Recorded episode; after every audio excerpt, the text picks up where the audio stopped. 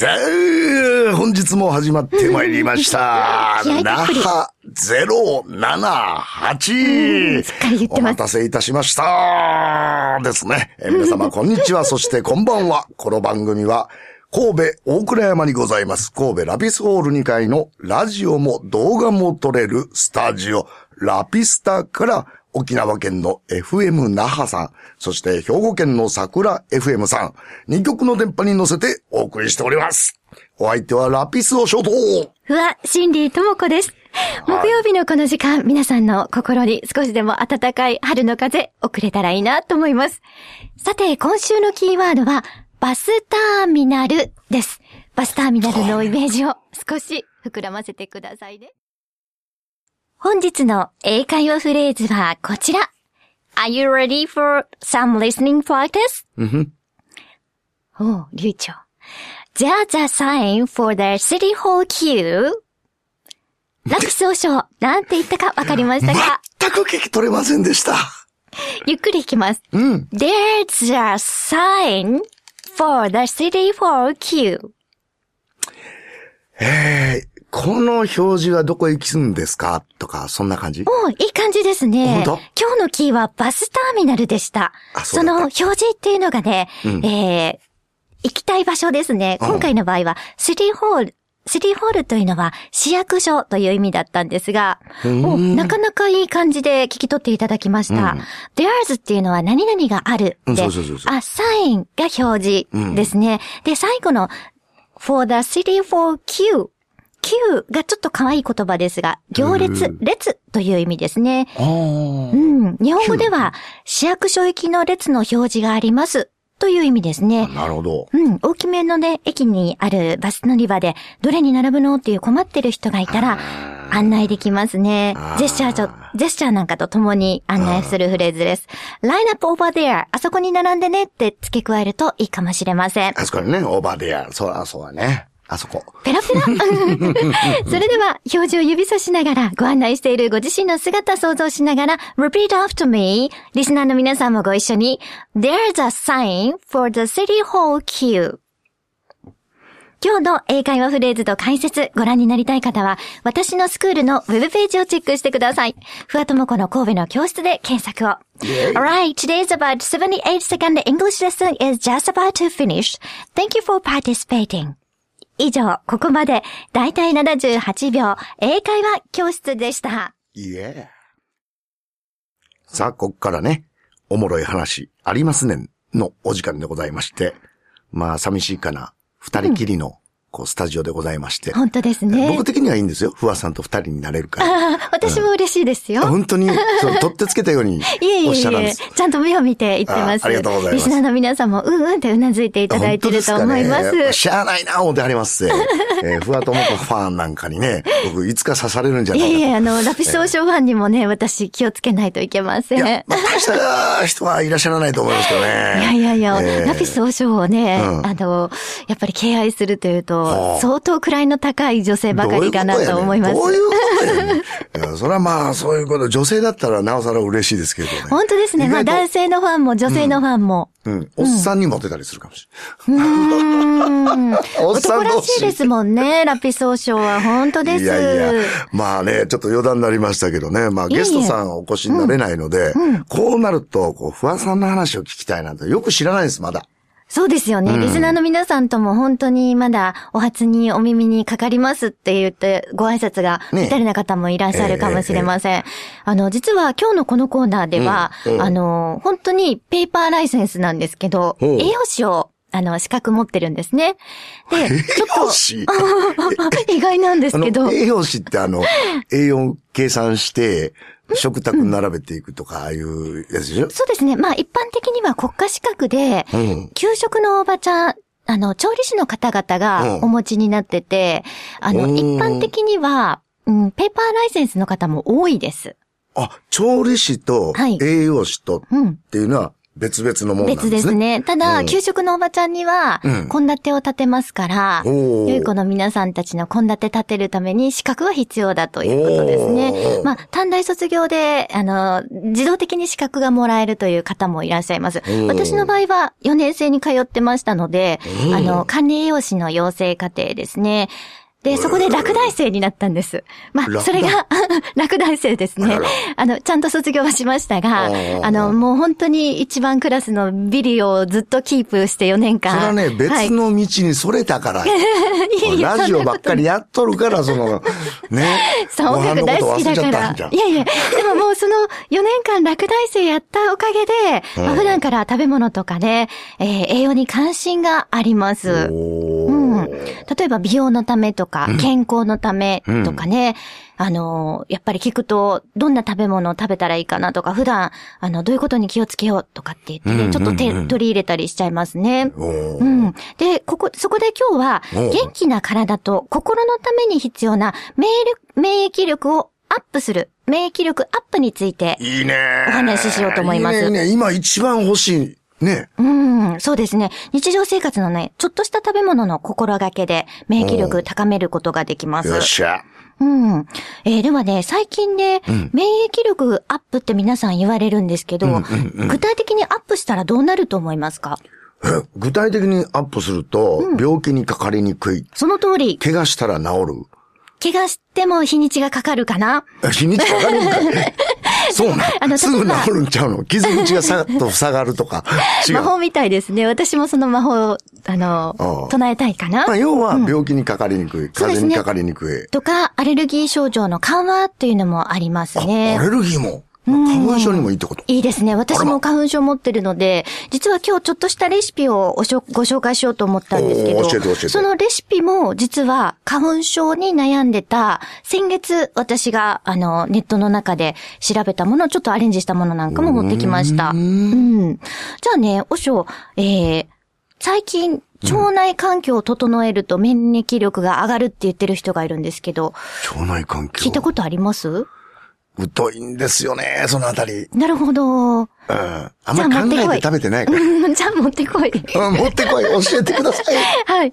あの、腸内環境を整えると、うんうんえー免疫力が上がるっていうお話、これ世界中の研究者が今着目しているんですね。うん、腸自体が、えーもう体全体の免疫をつかだ、司ると言われ始めてます。ううんん、それはね、腸の中にいる免疫細胞っていうのがいまして、まあ、例えば、ん食べ物を食べると、同時に病原菌とかウイルスを一緒に腸の中に入れてしまうんですね。はいはいはいはい。うん。それを撃退してくれるのが免疫細胞。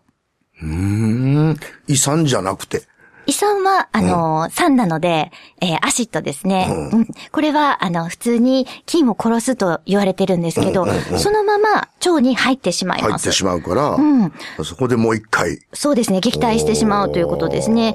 なので今、ヨーグルトなんかでよく書かれてる、生きた菌を腸へ届けようっていうスローガンなんかがある製品増えてきてますよね。おー、そういえばよく見かけるね。そうですね。腸に届くって、ええ腸に届かなあかんのんって思ってたんやけど、そうなんや。そうなんです。実はこの、えー、腸に届くとですね、昔の発酵食品と同じでですおね、ーその菌が、えー、腸の中の壁の内側に密着して、この免疫細胞を、えー、多く、あのー増やしてくれるんですね。うん。発酵食品っていうのはいいね、そのフレーズ。そうですね。この発酵食品も免疫を上げるとよく言われてます。うん。で、今日実はね、まあ、この時代じゃなければ私、あの、そのままお届けしようと思ってたんですけど、ヨーグルトと、ヨーグルト。うん、組み合わせがいい、くヨーグルトだけでもいいんだけど、もっと良くなる、乳酸菌にさらに加えたらいい食べ物って何か、やってることもあるかな？おしは何を加えますか、ヨーグルトに。ヨーグルトにですか？はい。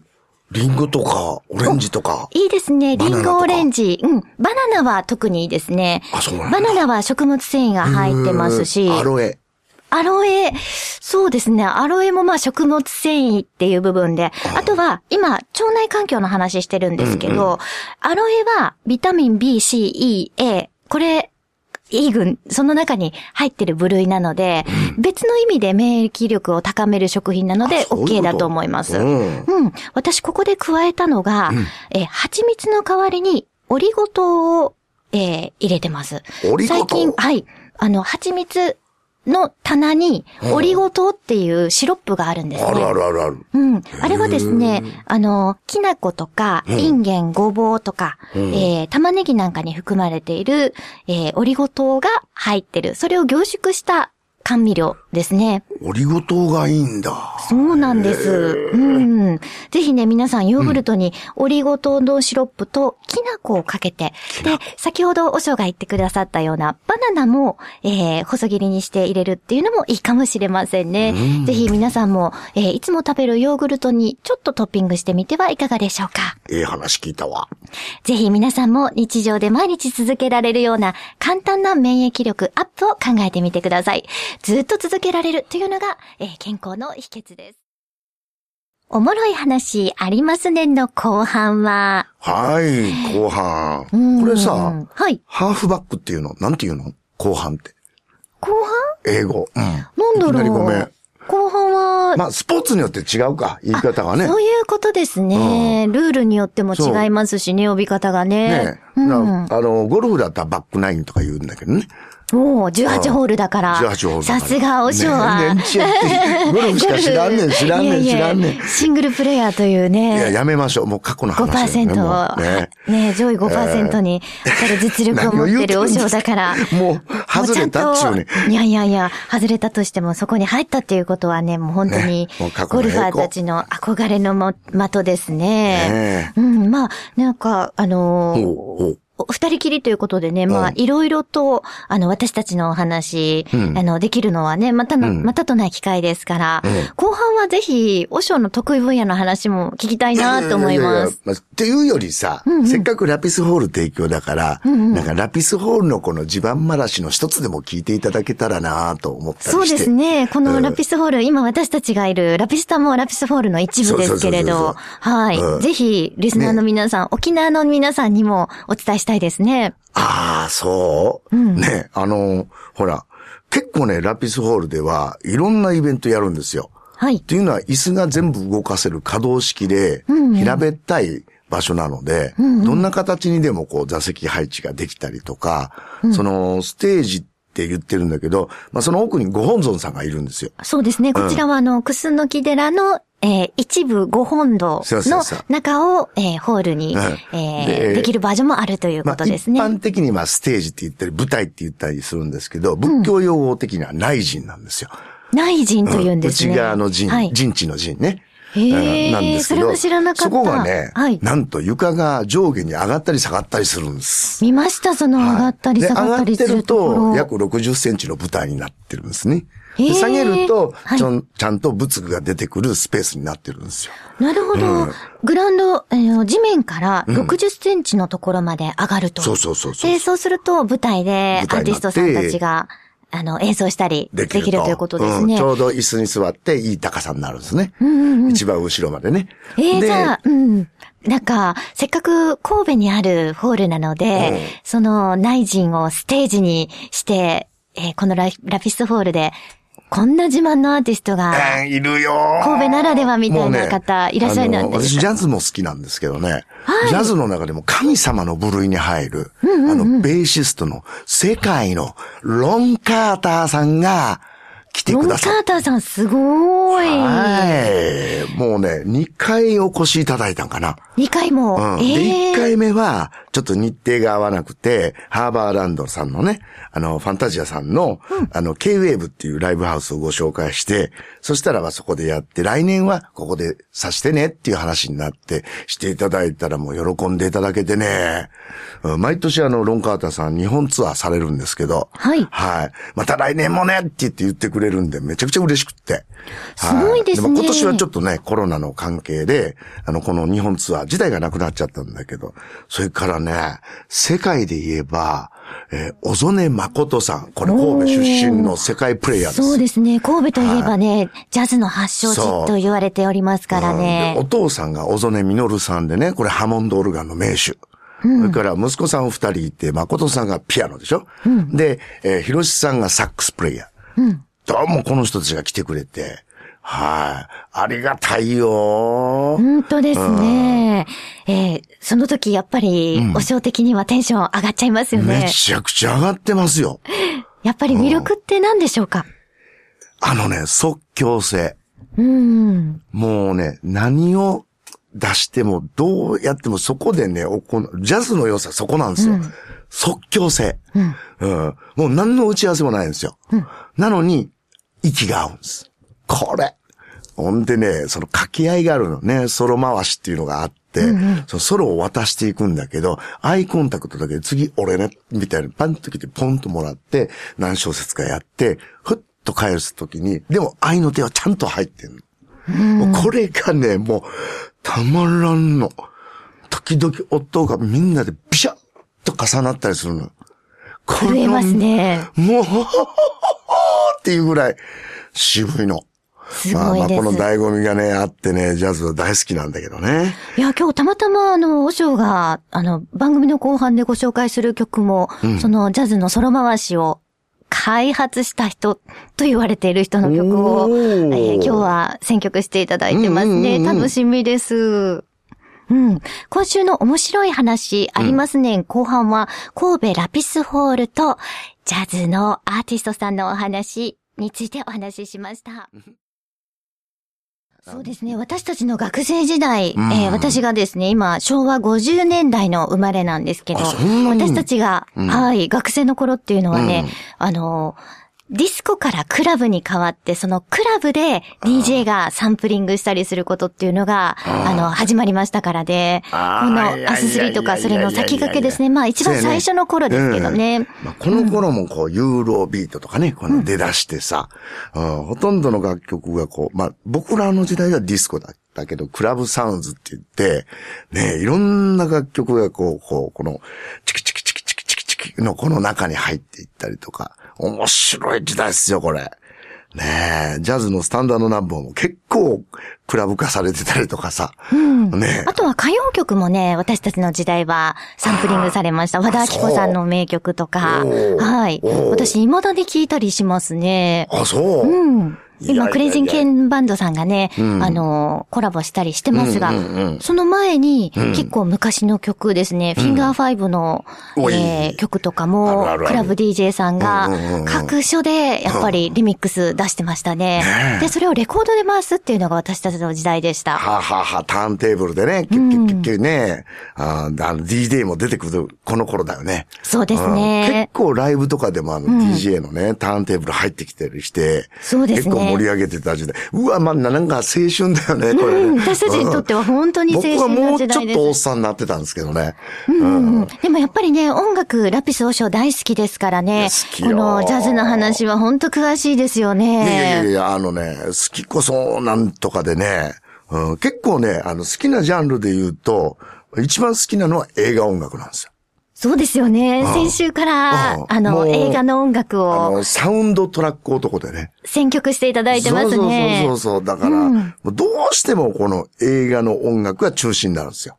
うんで、情景が一緒でないと、あかんタイプなんです。なるほど。うん。目で見てるうん。情景、ビジュアル的な映像とともうにん。だから、音楽が。あのほら、えーっと、なんて、僕らは、なんかビデオ時代だったけど、時々この、ね、あの、音楽と一緒にこう出てきて、で、今はなんか頻繁にアーティストさん出すじゃない、?YouTube とかでも。そうですね。PV、え、え、えプロモーションビデオだとか。ビデオだとか、はい。ミュージックビデオだとか、んうんうん。そんなんが出だしたかなっていうぐらいの頃ですよ。なるほうど。ん、それまでもうほとんど映画のサウンドラだもんね。そっか、そういうことですね。確かに今の時代ってコンピューターとかデジタルが、あの、全部、音楽とともにそうそう、あの、一緒になってきました。そうそうそう共存してる、してるのが当たり前ですがメジャーその時じゃない人代っていうのでは、も出せる。ね、今ね。うんこの頃って言ってなかなか出せなかったもんね。本当ですね。ね、先ほどあの、神戸とジャズっていうお話から、んこの神戸ラピスホールでもジャズアーティストさんたちがたくさん来られてるっていうお話しました。そうなんですよ。このあたりのね、一体のジャズの方で、うん、中堅の方、ほとんど来られてんじゃないですかね。素晴らしいですね。もう、素晴らしいよ、みんな。うん、もっともっとこう、なんて、ジャズっていう、こう、お堅いとか、あの、暗いっていうイメージあると思うんですけど。ないです、ないです。ない？全くないです。私はまあ自分が神戸っ子だっていうのもありますね。父親の世代が、うん私の父親は実はジャズマンだったんですよ。おそうなん？はい。だから、ええ本当に私のおじさんは、うんえー20代は、ちょっともう名前は知ってるんですけど、言わないでおきます。あ言わないでそこの、はいあの、それを、うんあの、経営してました。経営してたはい。だから私の父親はウッドベースをしてたんですけど、ウッドベース？はい。そのウッドベースで、ジャズマンとして、いろんなライブハウス、ライブ喫茶を回ったりしていたというお話です。だから家には2000枚ぐらい、あの、ありました。じゃあ絶対ロンカーターさんのあるで。レコードが。絶対ありますよね。ベーシストやったら絶対あるで。でもすいません。一つ、あの、神戸らしいエピソードなんですけど、おうおう1995年の阪神淡路大震災でたあったあった、2000枚が10分の1に減りました。うわ、悲しい。だからもしかしたら、あったかもしれないロンカーターさんのアルバムも今あるかどうかはっていう感じです。あそうそのね、レコードの中のライナーツノートが宝なのよ、これ。ライナーツの、ライナーノーツってめちゃくちゃ懐かしい言葉じゃないですか。知ってます？ディレクター。ちょっと今のいやこれがね20代、30代の方々にはピンとこない。この言葉の一つ一つが宝なんですよ。この続き、エンディングトークでしましょう。あそうラピ総称も最近は少しゆったり過ごしていらっしゃると思いま映すから、画見てますよ。毎晩映画見てます。うんうん。は最近見た映画で面白かったのは、い。もうスターウォーズシリーズ最高ね。おー、ハマりますね。めっちゃハマるよ。やっぱりあの、む昔のやつから一気に見られるっていうのがまた、この動画の楽しみ方ですもうね何。でも見れちゃうね、ほとんどね。うん、本当です。いや、映画はいいよ。うん、映画はええ。うん。で、ぜひ、あの、リスナーの皆さんからも最近見た映画とかね、動画、あの、先週ちらっと言いましたけど、私はお笑いの映画、映画じゃない動画を見るのに ハマってますから、あの、そういった皆さんが最近ぷぶっと笑ってる、あの、動画なんかもね、おすすめメッセージなんかでいただけたら嬉しいですね。はい、お願いします。うん。そうですね。あとは、おしょ、今日あの、ジャズの話めちゃくちゃしましたが、まあね、もう曲鳴ってる最中踊ってましたからね、私ね。ほんま、ノリノリでしたわ、も今日はなんか本当にピンピンしてる王将ですが、なんかいいことありました、う。ほんっちゃいいことあります。ふわさん目の前に座ってらっしゃるからね、もうこんな嬉しいことないよ。いや、私と同じこと考えてて、ドキッとしました。本当？本当じゃあ、後でモックス行こうね。なんでモックあのスや。、那覇市の皆さん、今のは神戸で有名なラーメン屋さんのお話です。